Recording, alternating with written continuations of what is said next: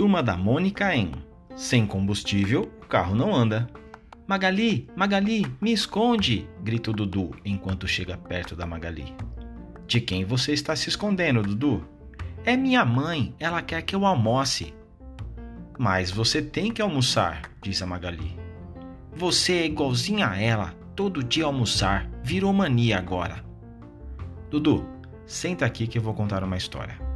Ah, não, eu já conheço suas histórias, vou arrumar outro lugar para me esconder.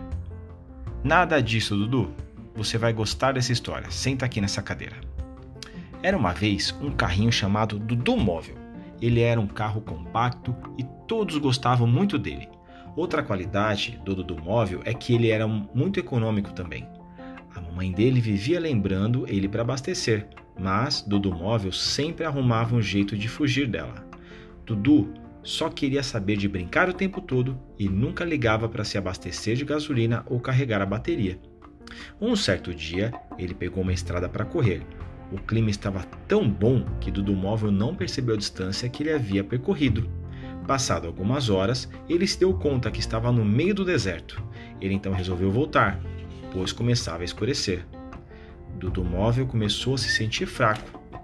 Ei, peraí, fraco? Como assim? pergunta Dudu. Sim, sem energia, pois estava acabando o combustível. Dudu móvel, no meio do caminho, percebe que a gasolina tinha acabado.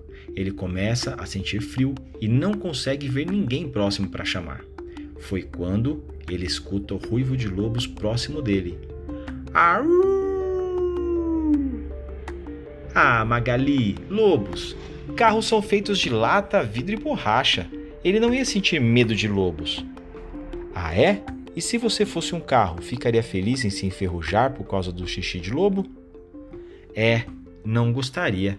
Ele conseguiu se livrar? O Dudu Móvel ligou o rádio bem alto e conseguiu espantar os lobos. Mas, passado algumas horas, ele estava completamente sozinho, já estava sem bateria e na completa escuridão. Foi quando ele viu uma luz se aproximar. Essas luzes foram ficando maiores e maiores e cada vez mais fortes. Então ele ouviu uma voz que era do pai dele. Dudu Móvel! Ele reconheceu na hora. Papai, que bom que você veio!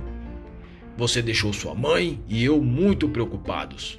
E espero que você tenha aprendido a lição e nunca mais fique sem combustível e bateria. Entendeu?